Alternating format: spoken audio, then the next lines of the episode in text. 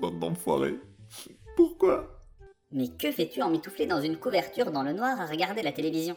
Sais-tu que selon certaines études, observer pendant une certaine durée un écran dans un environnement obscur peut entraîner de la fatigue oculaire et... Mais qu'est-ce que tu veux, Benjamin? Tu vois bien que je suis occupé là, non? Mais pourquoi pleures-tu? Quoi?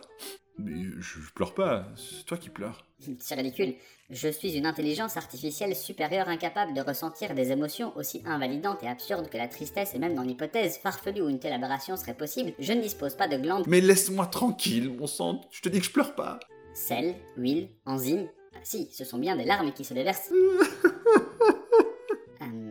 je ne suis pas programmé pour réagir à une telle situation, donc je te propose de laisser continuer à verser tes fluides. Mais ces enfoirés, ils ont... Ils ont tué. Tuer Un meurtre Ils les ont demandé de choisir un partenaire. Mais pourquoi pointes-tu la télévision du doigt En fait, c'était un piège. Et maintenant? Et maintenant? Attends, si je comprends bien, tu es dans cet état absolument pathétique à cause de la mort scriptée de personnages irréels dans une œuvre de fiction?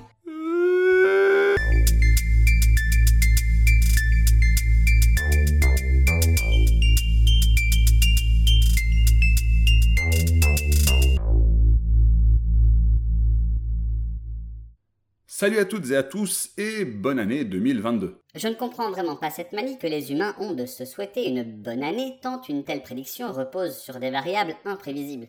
C'est une expression, Benjamin, ok? On sait que l'année elle va être pourrie, mais on essaye quand même de rester un peu positif, hein? Très bien, dans ce cas, dans ce même esprit, je te souhaite également une bonne année. Ben voilà, merci. Et pour rester dans cet esprit de bienveillance hypocrite et malhonnête, je ne soulignerai pas que statistiquement ces dernières années ont montré une détérioration systémique en tendance et que la probabilité que les choses s'améliorent sont de l'ordre du pourcent. Eh bien, merci de pas le souligner, hein Mais tout cela n'a aucune espèce d'importance puisque nous allons faire preuve de positivité aujourd'hui. Et donc, pour rester dans cette ambiance merveilleuse, je voulais vous parler de Squid Game, la série sud-coréenne qui a pulvérisé plusieurs records lors de sa sortie sur Netflix en septembre 2021. Mais je ne vais pas vous faire une critique de la série, que j'ai beaucoup aimée au passage, mais plutôt essayer très humblement de la recontextualiser, en particulier eu égard à la place qu'elle a prise dans l'actualité par le biais d'une presse généraliste qui ne maîtrise pas toujours son sujet. Mais tout d'abord, Squid Game, qu'est-ce que c'est? Et c'est reparti. Mais quoi? Il faut bien que je résume un peu le truc pour que les gens sachent de quoi je parle, non? Premièrement, il me paraît raisonnable de supposer que les quelques personnes qui cliquent sur ton podcast ont connaissance de la série.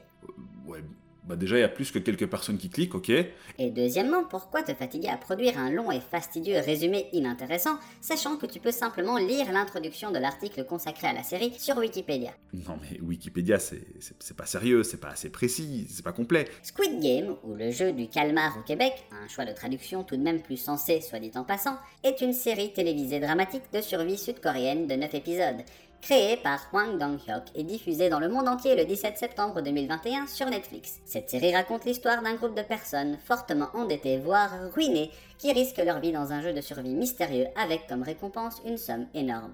Est-ce assez précis ou complet pour toi? J'imagine que t'es fier de toi, hein Oh, crois-moi, avec toi, je n'ai pas beaucoup de mérite. Bref, passons donc au vif du sujet.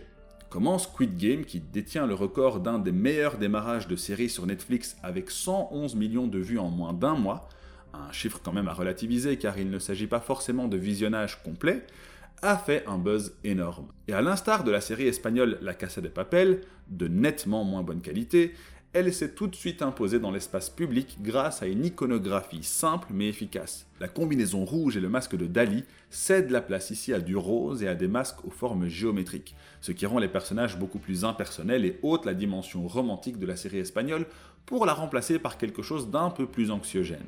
Le souci, c'est que les prémices de la série, qui amènent les personnages à jouer à des jeux d'enfants dans lesquels les perdants sont tués de sang-froid, se sont invités dans certaines plaines de jeux à l'école.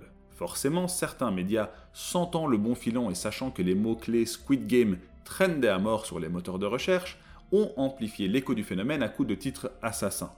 Squid Game, une école belge alerte sur des jeux violents inspirés de la série, titrait par exemple Europe 1 en octobre. Et ce n'est qu'un exemple parmi beaucoup d'autres, j'ai juste pris le premier résultat sur Google. Dans l'article, le rédacteur poursuit Il n'y a pas qu'en Belgique que le phénomène Squid Game inquiète les autorités. En France, l'éducation nationale a adressé des appels à la vigilance au rectorat et aux directions académiques pour éviter les débordements dans les cours de récréation. Fin de citation.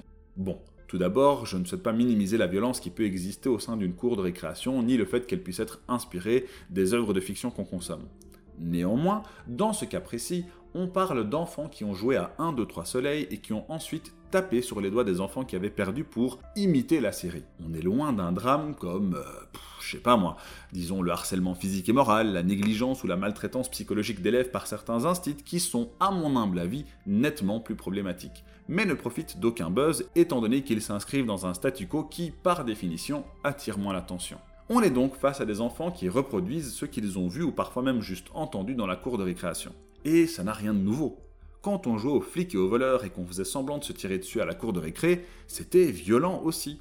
Mais nous étions déjà suffisamment capables de faire abstraction pour savoir qu'on ne s'entretuait pas réellement.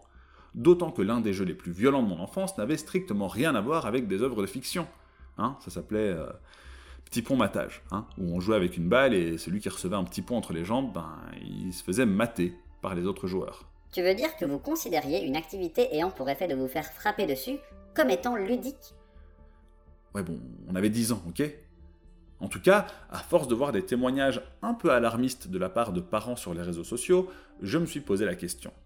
Y a-t-il tellement d'enfants qui ont vu Squid Game? Et si c'est le cas, est-ce bien responsable de la part des parents qui l'autorisent? Et je me suis rendu compte que la question était peut-être mal posée. Bon, je vous passerai les boosts d'ego de parents qui, au grand jamais, ne laisseraient leurs enfants devant un écran. Mais bon, c'est vrai, Squid Game est une série violente à mon sens, plus par son propos que par son esthétique relativement gore. Oui, il y a du sang qui gicle, mais franchement, je suis bien plus affecté par le fait de devoir tuer des gens avec qui j'aurais tissé des liens pour gagner de l'argent. Et en même temps, je suis pas un enfant. Oh, tu sais. Oh, S'il te plaît, la ramène pas, ok? Quoi qu'il en soit, j'ai repensé aux œuvres de fiction violentes que j'ai moi-même pu regarder étant enfant. Et celle qui me revient systématiquement à l'esprit, c'est Robocop, un film de 1987. Quoi Encore un résumé? Où Alex Murphy, un policier assassiné de sang-froid dans une ville de Détroit dystopique, Wikipédia, voit son cadavre récupéré par une corporation maléfique. Incroyable. Pour être transformé en cyborg. Et puis, attends, quoi? Un cyborg, un policier de métal qui peut travailler 24 heures sur 24 pour nettoyer la ville du crime. Robocop, tu as dit. Je vais voir ça de plus près. Il s'agit d'un film extrêmement violent, avec des scènes qui m'ont assez marqué alors que j'avais moins de 10 ans, hein, dont l'une impliquant de l'acide et quelques nuits difficiles. La violence y est d'ailleurs très exagérée car cette esthétique participe aux propos satiriques du film. En effet, Robocop n'est pas un film sur la police ou sur la criminalité, mais sur les rapports de force qui régissent nos sociétés et qui peuvent être génératrices de violence et de répression policière. Pour vous donner un exemple, Robocop arrête deux hommes qui s'apprêtent à violer une femme et, voyant l'un d'eux refuser d'obtempérer, que fait Robocop? Il lui tire avec son super pistolet dans les bijoux de famille. Certes, c'est violent, mais ça sert surtout à flatter les pulsions violentes qui peuvent émaner d'un public confronté à des phénomènes récurrents d'insécurité.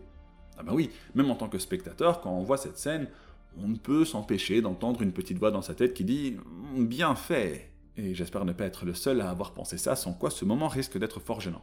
Non, tu as tout à fait raison. La peine est parfaitement en phase avec le crime commis et l'on peut supposer que celle-ci pourrait avoir un effet dissuasif sur les violeurs.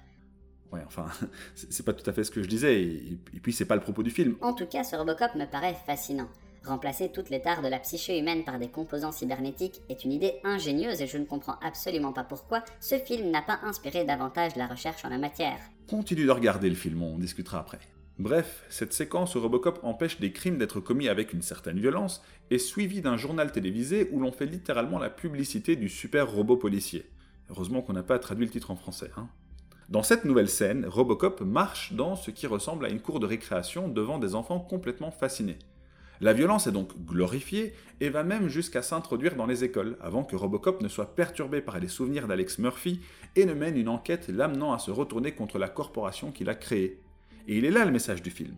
Les méchants, ce ne sont pas, ou du moins pas principalement, les criminels d'une ville plus ou moins post-apocalyptique baignant dans la misère et la désolation, mais des cols blancs qui profitent de cette situation pour s'enrichir, notamment en créant Robocop. Revenons maintenant à Squid Game. On réunit plein de gens complètement ruinés et désespérés pour jouer à des jeux d'enfants sur fond de torture psychologique en tuant les perdants et en promettant aux gagnants ou à la gagnante une somme faramineuse. Le tout pour le plus grand plaisir de gens excessivement riches qui ne savent plus comment occuper leur temps libre. Comme Robocop, c'est toute une société, et la violence qu'elle produit, qui se voit remise en question. Et ça, franchement, c'est pas le truc le plus dégueulasse qu'on pourrait enseigner à un enfant.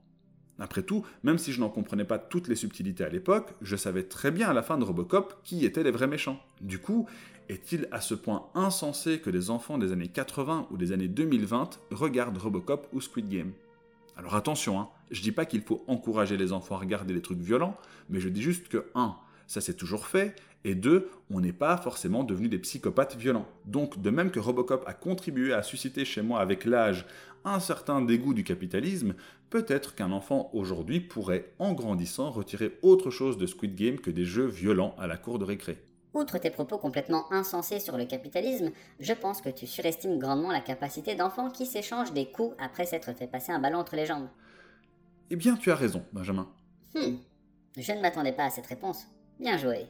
Explique-toi. C'est justement pour ça que je disais que la question était mal posée. En effet, le problème ce n'est pas tant que des enfants regardent Squid Game ou non, même si, j'insiste, je ne pense pas que je laisserai un enfant de 8 ans regarder la série, mais de savoir dans quelles conditions ils la regardent et de quel accompagnement ils jouissent. Revenons à Robocop. J'ai eu la très grande chance de regarder pratiquement tous mes films d'enfance avec mon frère et surtout ma mère, que j'embrasse très fort. Non seulement ma mère avait coutume de passer les séquences qu'elle jugeait malsaines, mais en plus elle prenait le soin de nous expliquer ce qui nous dépassait. Ce qui, je trouve, était très pédagogique de sa part. Ma mère n'est pourtant ni critique de cinéma, ni versée dans les techniques narratives. C'était une femme au foyer issue d'un milieu modeste qui voulait toutefois s'assurer que nous regardions ces films dans un certain cadre. La question n'est donc pas de savoir si beaucoup d'enfants regardaient Squid Game, mais dans quel cadre ils l'ont regardé. Et là, oui, il y a une part de responsabilité parentale à partir du moment où on donne accès à des enfants à des supports où ce contenu est accessible. Après, nous ne sommes plus dans les années 80 où la télévision était le seul écran et je conçois qu'il est plus compliqué aujourd'hui de suivre cette consommation de près. Hein, même si entre nous, je pense qu'on y réfléchit beaucoup plus en tant que parents aujourd'hui qu'à l'époque. Mais je peux me tromper. L'autre question que ça induit, et à mon sens la plus importante, est qu'est-ce que la société met en place comme accompagnement Nous consommons la culture comme nous consommons tout le reste. Il suffit de payer et c'est tout. À aucun moment il n'est question de réfléchir à cette consommation. Que ce soit d'abord avec les parents en ce qui concerne les enfants, mais avec tout le reste de notre environnement social. Pourquoi diable, à une époque ultra connectée comme la nôtre, n'y a-t-il pas d'éducation aux médias, tant d'informations que de fiction, dans les écoles? Pas pour cadenasser ou orienter, mais pour donner des outils aux enfants pour discuter dans un cadre responsable de ces œuvres qu'ils consommeront toujours. Parce que bon, hein, euh, Karen, elle peut passer des heures à se plaindre que, quand même, hein, c'est pas bien hein, les parents qui laissent leurs enfants regarder ça. Eh bien, il y aura toujours des gosses qui regarderont des choses encore pires même que Squid Game.